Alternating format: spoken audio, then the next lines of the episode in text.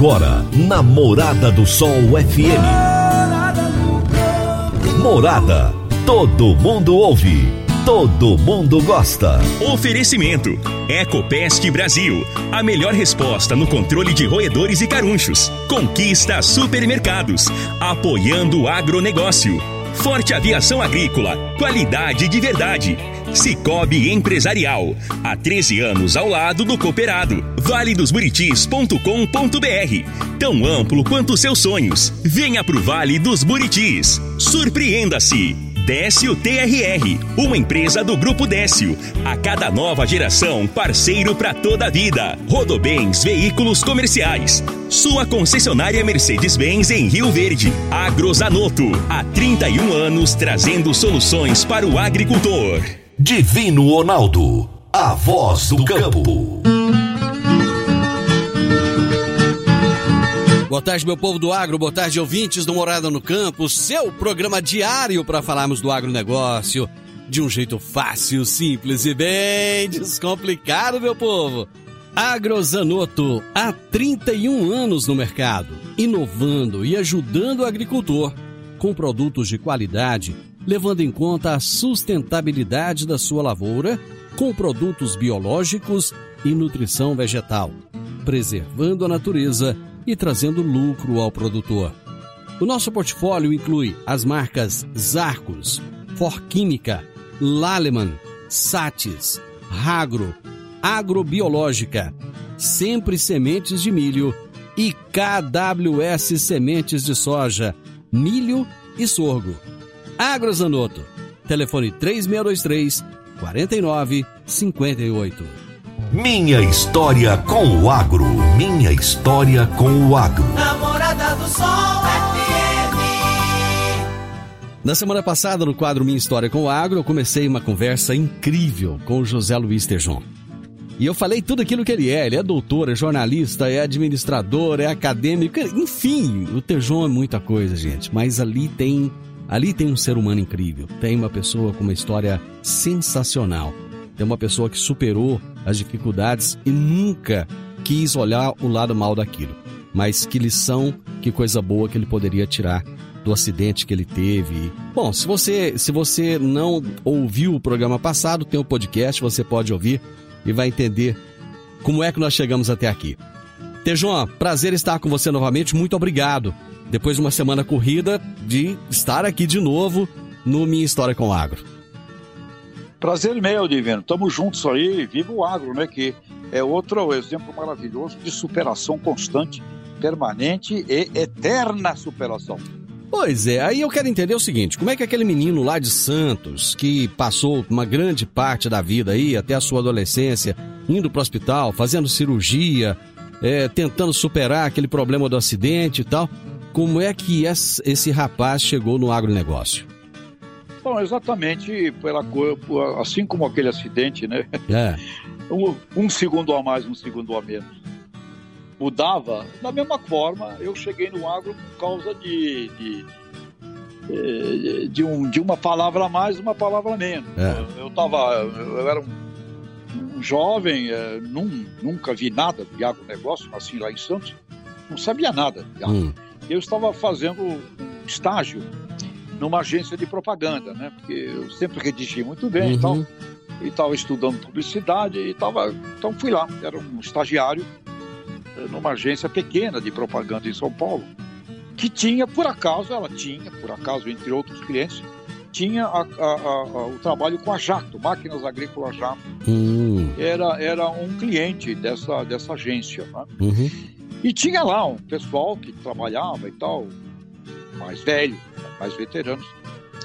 E a Jato não dava muito serviço, não. né? Não- mas de vez em quando aparecia uma coisa para fazer. E aí apareceu um dia, estava lá uma- um trabalho da Jato. A Jato pediu uma, uma- uma- um trabalho de propaganda e os camaradas lá, veteranos, nin- ninguém quis fazer. Ah, puta, máquina agrícola, o que, que é pulverizador? Imagina isso. Ninguém deu camarada, moral para aquilo. Imagina isso em 1972. Estamos falando isso acontecendo lá em 1972, 73, por aí. É, Então, se hoje o agronegócio virou algo significativo. Por naquela época, puta, imagina, agricultura, máquina, pulverizador. O que é pulverizador? É aquela bomba de flint, quem sabe o que é. Ah, aí o pessoal fala, ah, não, passa pro, pro, pro moleque aí, pro estagiário fazer. então, me mandaram fazer um trabalho de, de publicidade para Jaco, que eu nunca tinha visto, que eu não sabia o que era. E quando eu olhei aquele treco, e naquele tempo não tinha internet, essas coisas, você fica pesquisando. Tinha não. Que, não, tinha nada. Eu falei, que, mas o que, que é isso? Né? E aí eu falei com o dono da, da, da agência, olha, eu, tudo bem, eu, mas eu não sei que coisa é essa. Então, eu, dá para eu ir visitar lá o, a fábrica deles, etc. Ah, dá sim. A fábrica ficava em, fica né, em Pompeia, que de São Paulo a Pompeia, 500 quilômetros mais ou menos e cujo meio de ir era o trem, hum. que levava 10 horas. Uhum. Meu Deus Leva, do céu. Que levava 10 horas. E o, o dono da, da, agência foi bonzinho é. e me comprou um leito, né? Então eu embarquei oh. às, às 10 horas da noite em São Paulo, mas eu tinha ainda uma caminha lá no trem para dormir. É. E 8 da manhã estava chegando lá em Pompeia. Aí foi recebido e aí começam as coisas maravilhosas dos seres humanos. Né? Fui recebido por um agrônomo fantástico. O pessoal mais antigo aí, o Chavalha, com certeza eh, conviveu com ele. Eu fui recebido pelo doutor José Maria Jorge Sebastião. Hum. Este homem tinha sido é, diretor do IBC na época. O IBC era o Instituto Brasileiro do Café, um líder da cafeicultura, e ele era também, por acaso, ele era o diretor de marketing da Jaco naquele, naquele momento. E ele foi receber lá o garoto da agência de propaganda, que era eu. Foi lá, me, recebeu lá na estaçãozinha de trem uhum. e me levou para conhecer toda a, a, indústria. Era Isso era uma sexta-feira. Eu fiquei lá e só voltei no sábado à noite de trem de novo. E no sábado ele me levou para um, para um tour ali em Marília. Me mostrou a produção de hortifruti que tinha lá, me mostrou a, o, o, o café, o cafezal. Ele me deu uma aula, este homem, eh, na sexta-feira uhum. e no sábado. Este homem fez um intensivo comigo com relação ao que, que era agricultura, uhum. o que, que uhum. era máquina agrícola, o que, que era um pulverizador, qual era a importância eh, dos defensivos, das doenças, das pragas, eh, e o que, que era o café, etc. E ele colocou na minha cabeça, na, na, naquele, naquele, naquele dois dias, que a agricultura era uma coisa muito exigente. Hum. E que era algo que você nunca tinha ela perfeita. Que você sempre tinha que aprimorar. Aprimorar, aprimorar. E que os agricultores estavam sempre sob uma grande pressão de melhorar a produtividade, uhum. de melhorar a rentabilidade. Então era, era como se fosse, e casualmente no ano naquele ano, no ano seguinte, era o ano da Olimpíada. É como se a agricultura fosse uma Olimpíada, onde você sempre tinha que ter métricas e marcas superiores àquela que você tinha tido na safra anterior. Olha que interessante. Isso, é, isso ficou na minha cabeça.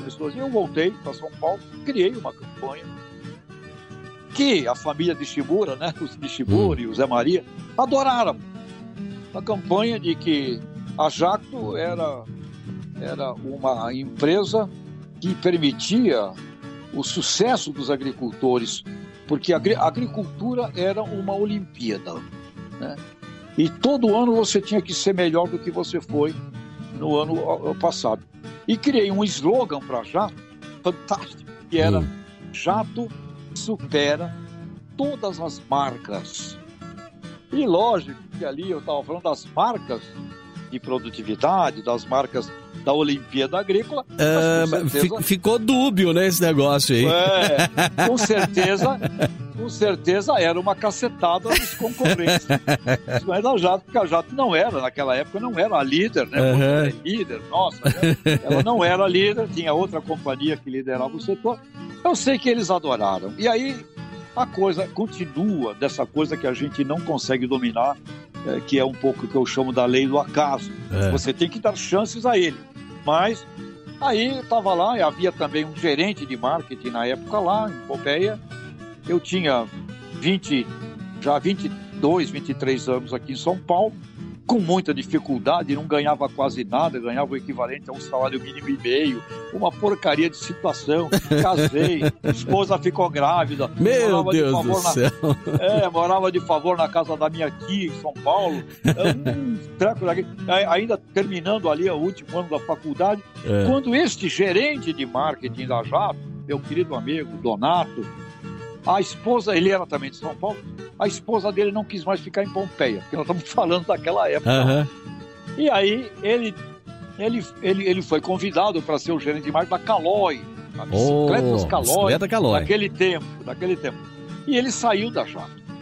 E a Jato ficou sem um cara de marketing ali, uhum. um gerente, né? Uhum. E aí o Zé Maria, o pessoal todo, e aquele rapaz lá? Por que, que a gente não traz aquele rapaz aqui para ser o nosso cara de marketing aqui, pobre? Ele fez tão, aquele trabalho tão genial que ele fez para a gente. E aí eles me convidaram para ser gerente de marketing da Jato. Com 23 anos de idade, saí de São Paulo, ir para Pompeia. E é lógico que a, a Jato, né, de Shimura sempre foram sempre, nunca foram, sempre foi meio pão duro, né? Não é que é. fosse um salário do outro mundo. Para quem ganhava um salário mínimo e meio, é ir para lá ganhando seis salário mínimo. Caramba, você ficou rico do dia para noite. Deixa eu fazer um intervalo aqui, pera aí, deixa eu te interromper um pouquinho, tá bom demais. E nós voltamos rapidinho, já já. Você está ouvindo Namorada do Sol FM.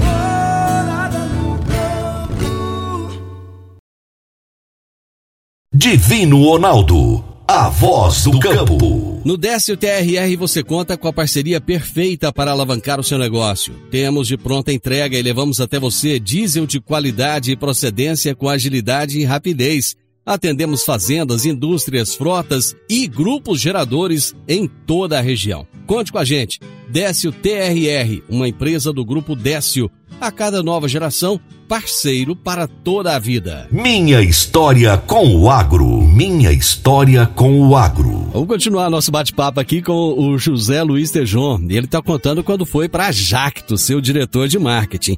Então você deixou de ser o menino da agência para ser o diretor de marketing da Jacto com 23 anos? Eu diria assim, gerente, né? Oh.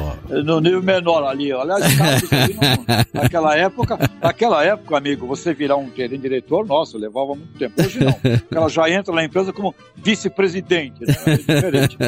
Fui lá como inicialmente um assistente eh, do Zé Maria, que era o diretor.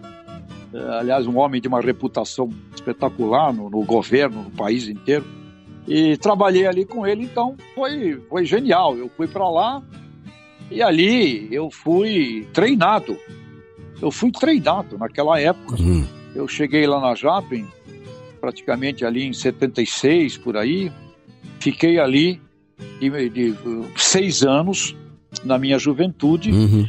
com, com duas coisas maravilhosas. Primeiro, eu pude viver naquele período o que era a agricultura, a pecuária do Brasil, rodando pelo país todo porque a gente andava pelo país inteiro, eu conhecia o país que eu não conhecia. Aquele já, era, vivendo... aquele já era um momento de transformação da, da, da agricultura Come... ou não? Sim. Começou, o momento grande começa em 74, hum. o próprio Alisson Paulinelli, né, uhum. né, como ministro da Agricultura, com a Embrapa e tudo, e começou o grande movimento. Eu me lembro eh, ali de campanhas onde a gente objetivava que o país fosse um país independente no trigo, uhum. por exemplo, me lembro de, do próprio ministro Delfim Neto, na época, com campanhas Vamos encher a panela do povo. Uhum. O Brasil o Brasil importava tudo, o Brasil era é. importador. Começou a ida para o Cerrado brasileiro, já ali naquelas regiões, aí do, dessa área. É, Rio Verde, Montevideo, Jataí, Mineiros. Do, do, do, do sudoeste, de, Isso. de Viara, uhum. a, a, a, própria.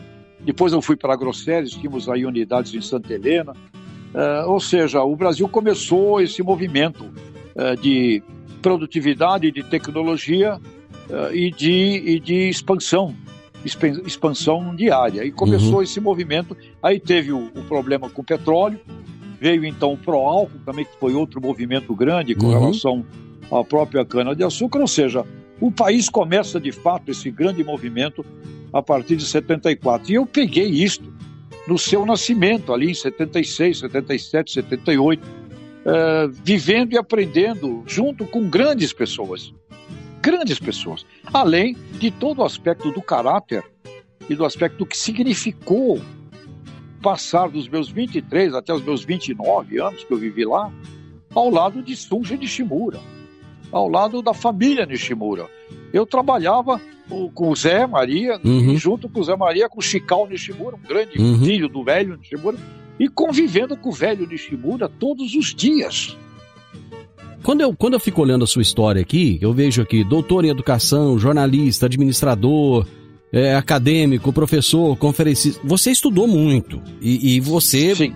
deixou claro que não tinha muitas posses, era, era muito difícil. Como é que você conseguiu chegar no ápice, estudar tanto, conseguir todos os títulos que você conseguiu? Foi com as empresas, Divino. Com as empresas. A, a Jato me patrocinou estudos importantes naquela época. Uhum. Tudo com sacrifício, né? Eu fiz um, uma, uma especialização na Getúlio Vargas, por exemplo, em São Paulo, estava lá na Jato. As aulas eram terças-feiras e quintas-feiras. Eu pegava o trenzão segunda-feira à noite, vinha para São Paulo, assistia a aula, pegava o trenzão de volta, aí o trem não dava tempo, uhum. o trem saía às 10, pegava o ônibus, saía meia-noite, voltava para Pompeia, trabalhava lá, pegava o trem de noite e vinha até a aula aqui. Eu fiz isso. Uhum. É, agora, isso tudo custa, isso tudo te dá um. É, você tem que se entregar a isso. Uhum. Noites, noites, finais de semana e depois na Grosseries com o Ney. Eu fiz coisas geniais. Fui estudar em Harvard, fui estudar em Nova York, virei um diretor uh, estatutário da companhia. Ou seja, uh, me foram uh, permitidas essas coisas. Agora, isso só aconteceu porque eu também me entregava muito, Divino. O trabalho para mim era uma grande paixão, eu me entregava aquilo.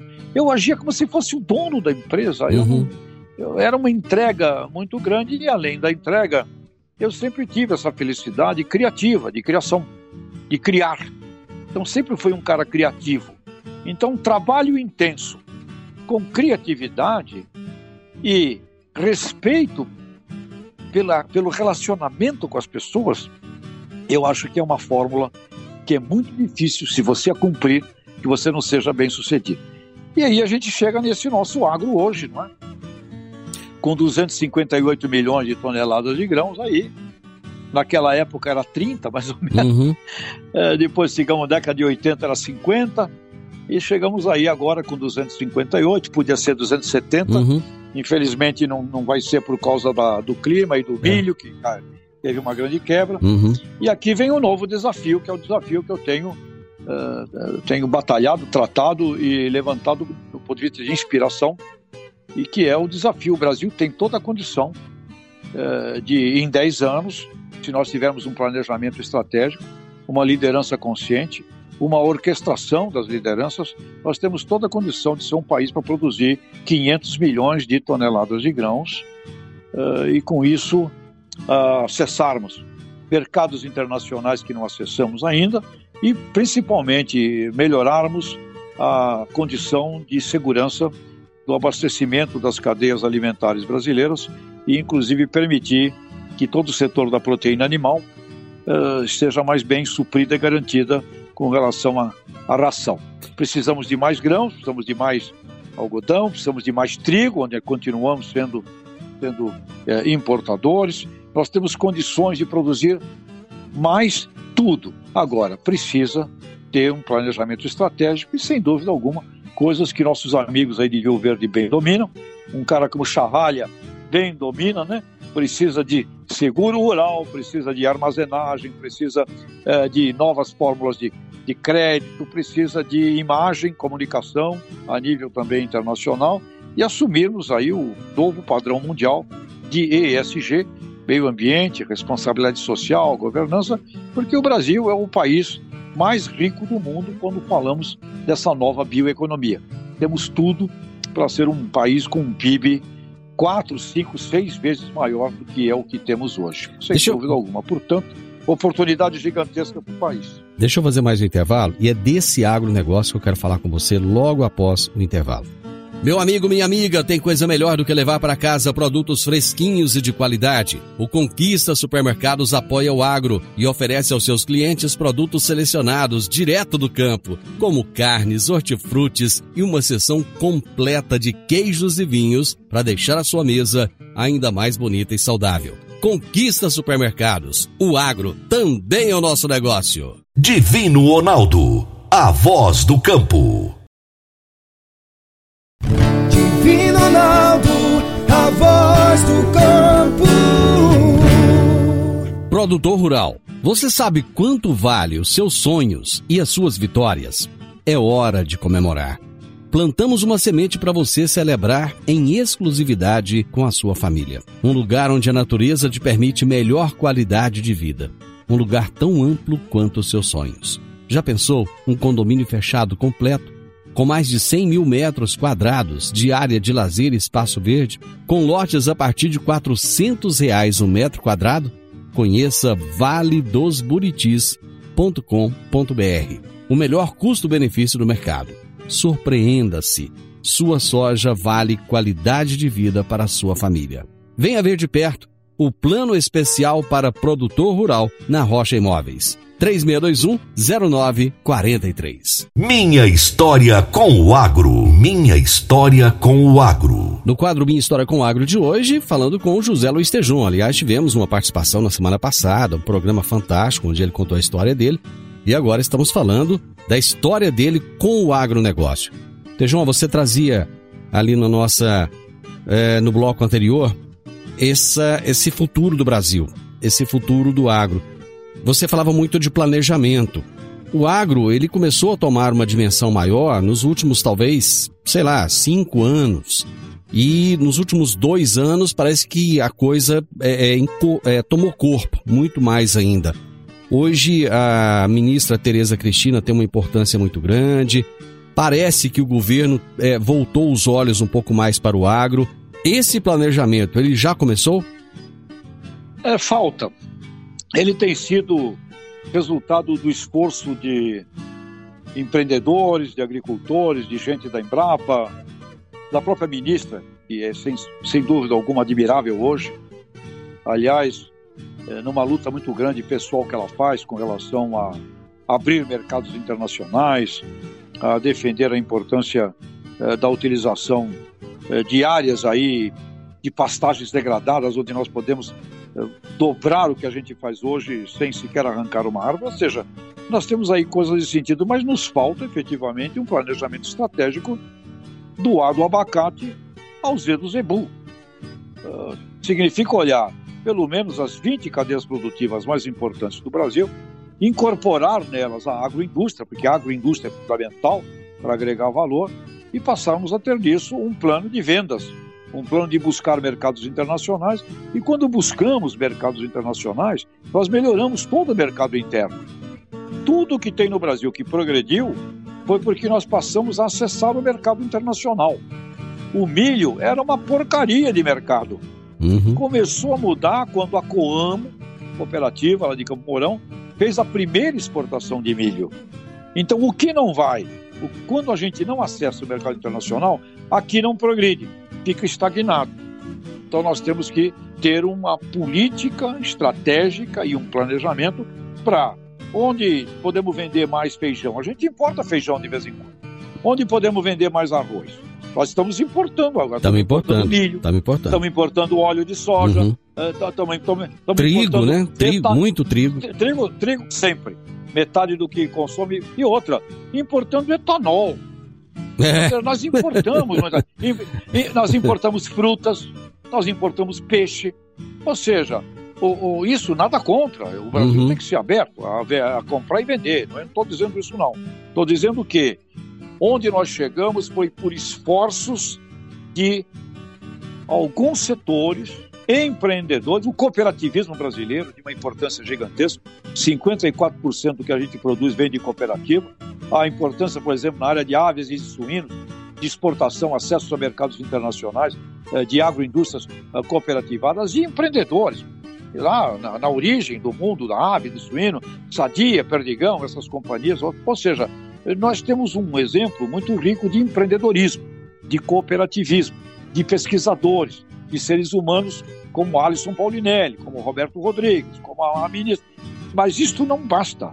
É necessário um planejamento estratégico de metas, de alvos, onde queremos atingir, quais são os obstáculos para atingir, quais são os concorrentes que nós temos, o que é que nós temos que fazer de imagem, de comunicação e como que nós temos que nos organizarmos aqui internamente para transformarmos o atual agronegócio brasileiro no dobro. Porque se não dobrarmos o tamanho do agro brasileiro, esquece, o PIB não vai crescer. E você pode observar, nos últimos 10 anos, 10 anos, até 2020, o PIB brasileiro cresceu apenas 2,7%.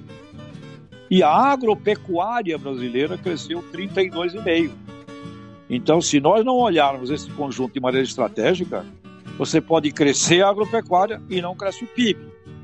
Portanto, nós precisamos de um planejamento estratégico que tem que envolver Ministério da Economia, Ministério da Agricultura, Ministério da Ciência e Tecnologia, Ministério da Infraestrutura e muito mais. A OCB das cooperativas tem que envolver aí a, a, a, a Confederação Nacional uh, da Agropecuária, a Confederação Nacional da Indústria. Nós temos que reunir a sociedade civil organizada com governo, com universidade e com a Embrapa. E disto tem que sair um núcleo de estudos para objetivo, acesso ao mercado, quanto que nós vamos vender. Vendemos um bilhão de dólares de fruta, é ridículo. O mundo compra 140 bilhões. Uhum. Por que, que você se acomoda com a ideia de vender um bi? É ridículo. Quanto que nós podemos vender de frutas no planeta Terra? E o que, que a gente tem que fazer para isso? Ou seja, o Brasil tem condições de fazer em frutas, em biocombustível, em cacau, na borracha, no milho, que eu acho que vai ser em 10 anos, sem dúvida, a maior lavoura do Brasil, porque ele tem produtividade para isso e tem necessidade de crescer muito. Nós podemos crescer em peixe, podemos crescer na pecuária com muito mais. Em tudo, a gente pode crescer em tudo, tudo. Pois é, mas isso para esse agronegócio esse agronegócio tão forte que nós temos hoje, que tem segurado a economia, por outro lado, ele não está é, sobre, uma, sobre uma, uma base frágil, onde nós temos a China como nosso maior consumidor e que, por mais que fale, ah, a China é dependente de nós e não sei o quê, mas não sei. Quando você depende muito de um cara só, é, isso pode dar problema em algum momento. A gente está é, é, tá muito. É, o agronegócio está muito calcado em cima da soja então é, do milho também. Então acaba que a gente, ao, ao mesmo tempo que o agro é forte, ele não está frágil. Então, Divino, isso tudo, quando você está numa empresa e a tua empresa tem é, condição de fazer 100 produtos e você tem 10 produtos que representam 80% da venda, você tem problema. E quando você está numa empresa que você tem um potencial de 100 clientes e você tem 10 clientes fazendo 80% da venda, você tem problema. Agora, a culpa não é do cliente. Né? Então, para de falar mal da China. Uhum. A culpa é tua que não está fazendo um planejamento estratégico para diluição de riscos. Aliás, tem até que falar bem da China, porque se ela está querendo comprar de Aliás, nós e está é, comprando, é, tem, que, de tem que aplaudir, pô. Agora, né? É, mas, lógico, agora uhum. não depende da China, eu dependo da China. Nós vamos vender muito mais para a China. Uhum. Nós vamos vender muito mais café para a China. Nós vamos vender muito mais suco de laranja para a China. Uhum. Nós vamos vender muito mais para a China. Agora, é, nós estamos vendendo ou nós estamos sendo comprados? Boa questão. E, esse é um ponto. Esse é um ponto, que você é colocou que é fantástico. Divino, nós, nós estamos vendendo para a China ou a China está comprando de nós, né? Ah, divino, o seguinte: agricultor, tu é vendedor. Agricultura brasileira, tu é vendedora. Tu não é comprado. Se tu é comprado, fica assim. Agora, fala com o pessoal, por exemplo, aí no mundo da carne, o, o mercado halal, uhum. islâmico.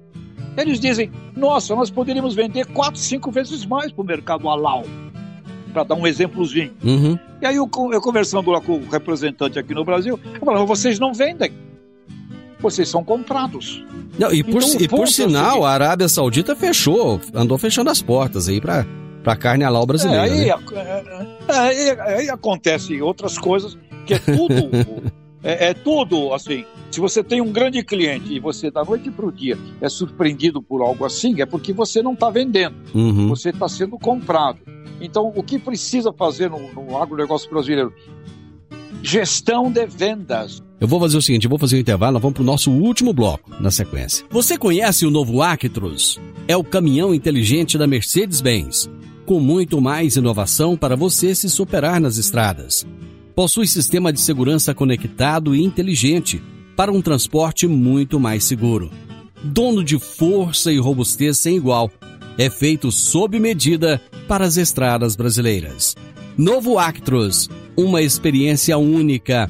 Aproveite e descubra mais na Rodobens Veículos Comerciais e surpreenda-se.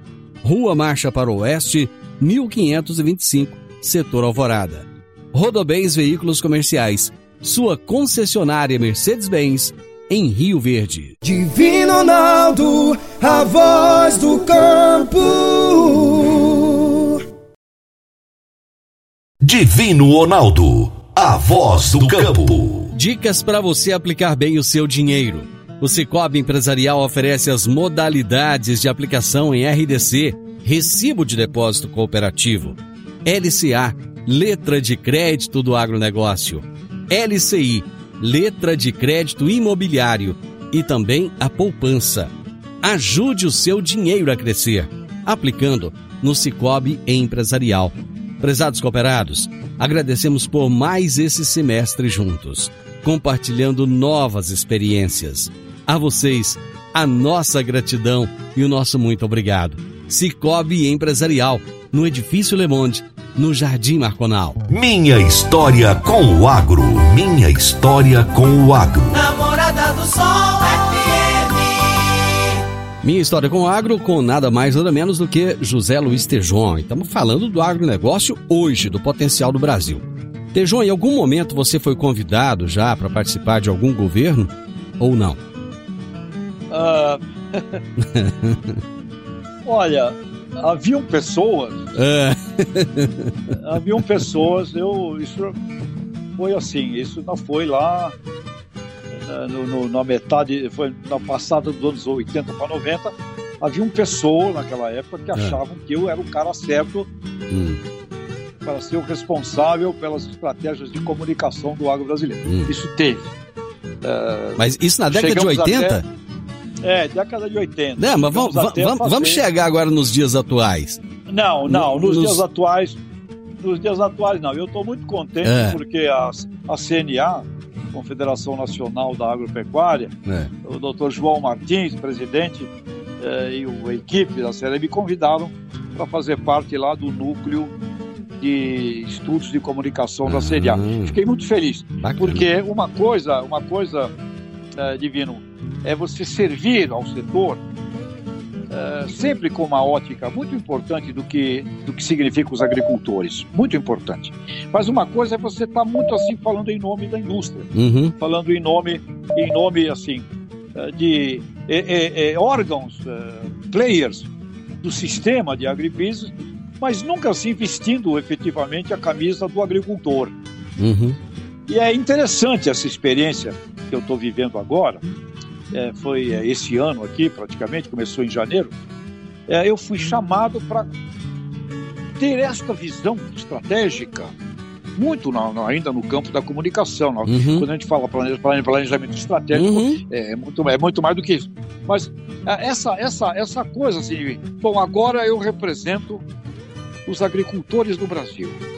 Pois é, mas Caramba, o, o que que já deu para comunicar de janeiro para cá? Já, já deu para falar alguma coisa do agro, para mostrar a pujança desse agro ou ainda não deu Sim. tempo?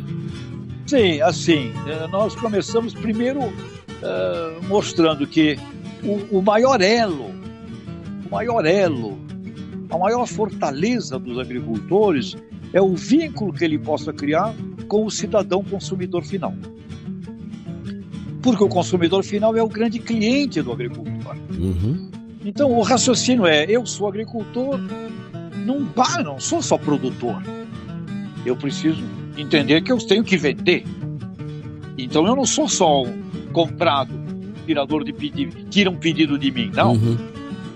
Eu tenho que vender, porque o mundo mudou. O mundo mudou. Há 20 anos atrás não interessava de onde vinha o frango, de onde vinha a hortaliça, de onde vinha a soja, de onde vinha o café. Agora não, onde é feito, quem faz, o mundo mudou. A originação passou a ser estrategicamente importante.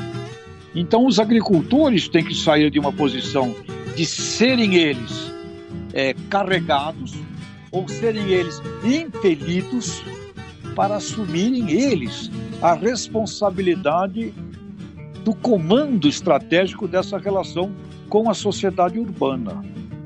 Agora, uma coisa muito interessante. Hum. Quem é que faz a grande comunicação com a sociedade urbana? Não é o agricultor. Ele não tem, ele não tem o poder publicitário disso. É. Quem se comunica todo dia com a sociedade urbana são as marcas dos alimentos, os supermercados brasileiros. É o pessoal que todo dia está falando ali uh, da manteiga, do leite, da cerveja, do arroz, de tudo, da carne. São as marcas. Então o ponto é o seguinte: eu, como agricultor, quero que as marcas que falam do alimento, que falam da fibra, do algodão, que falam, que essas marcas comecem a destinar um percentual da sua comunicação para a valorização da originação, que sou eu, agricultor. Bem legal. Portanto, eu faço isso hoje não porque isso é algo, é uma benesse que vão fazer comigo, agricultor. Vocês precisam disso.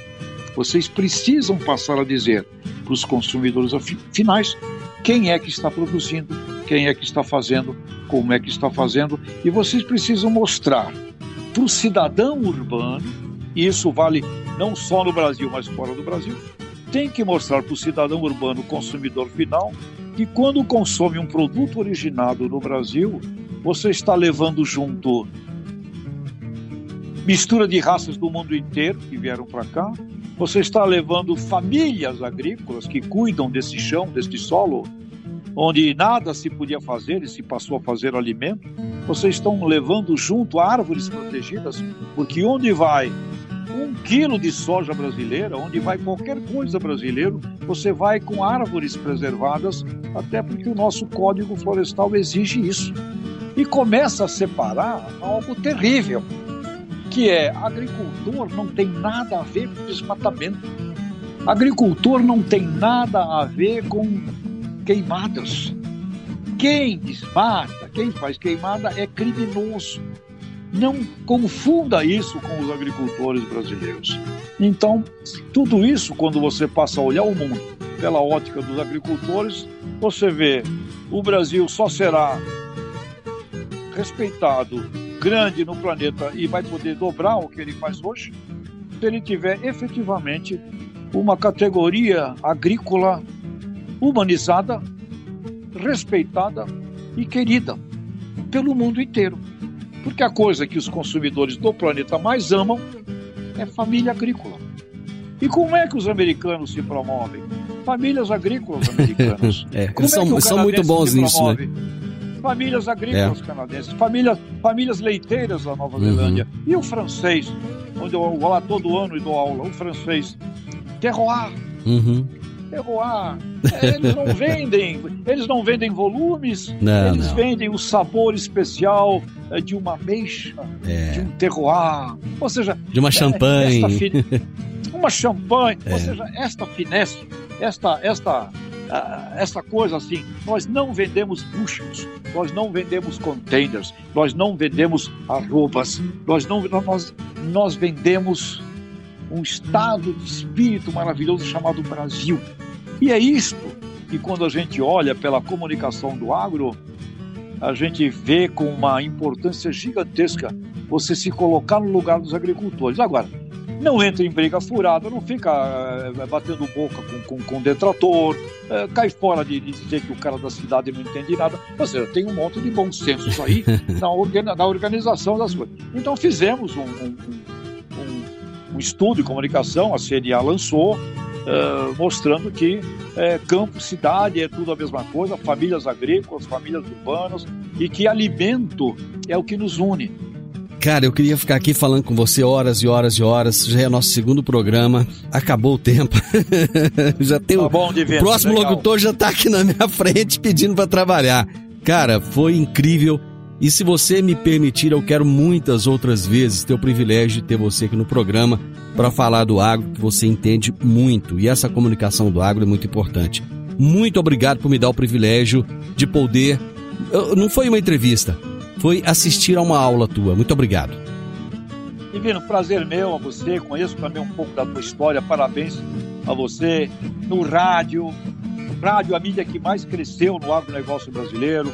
Parabéns, a força do radialista, do rádio, é de uma importância imensa. E toda a tua região aí, com um carinho muito grande. Viva, viva o nosso Brasil. E nós vamos dobrar de tamanho, vamos levar esse país para o lugar justo que ele merece na sociedade planetária. Gente, hoje eu conversei novamente com o José Luiz Tejon. Final do Morado no Campo, espero que vocês tenham gostado. Segunda-feira, com a graça de Deus, estaremos juntos novamente a partir do meio-dia aqui na Morada FM. Na sequência, tem um Sintonia Morada. Até segunda-feira. Tchau, tchau. Divino Ronaldo, a voz do campo. A edição de hoje do programa Morada no Campo estará disponível em instantes em formato de podcast no Spotify, no Deezer, no TuneIn, no Mixcloud, no Castbox e nos aplicativos podcasts da Apple e Google Podcasts. Ouça e siga a Morada na sua plataforma favorita. Você ouviu pela Morada do Sol FM. Morada. Todo mundo ouve. Todo mundo gosta. Oferecimento: Ecopest Brasil. A melhor resposta no controle de roedores e carunchos. Conquista supermercados. Apoiando o agronegócio. Forte Aviação Agrícola. Qualidade de verdade. Cicobi Empresarial. Há 13 anos ao lado do cooperado. valedosburitis.com.br. Tão amplo quanto seus sonhos. Venha pro Vale dos Buritis. Surpreenda-se. Décio TRR, uma empresa do Grupo Décio. A cada nova geração, parceiro para toda a vida. Rodobens Veículos Comerciais. Sua concessionária Mercedes-Benz em Rio Verde. Agrozanoto, há 31 anos trazendo soluções para o agricultor.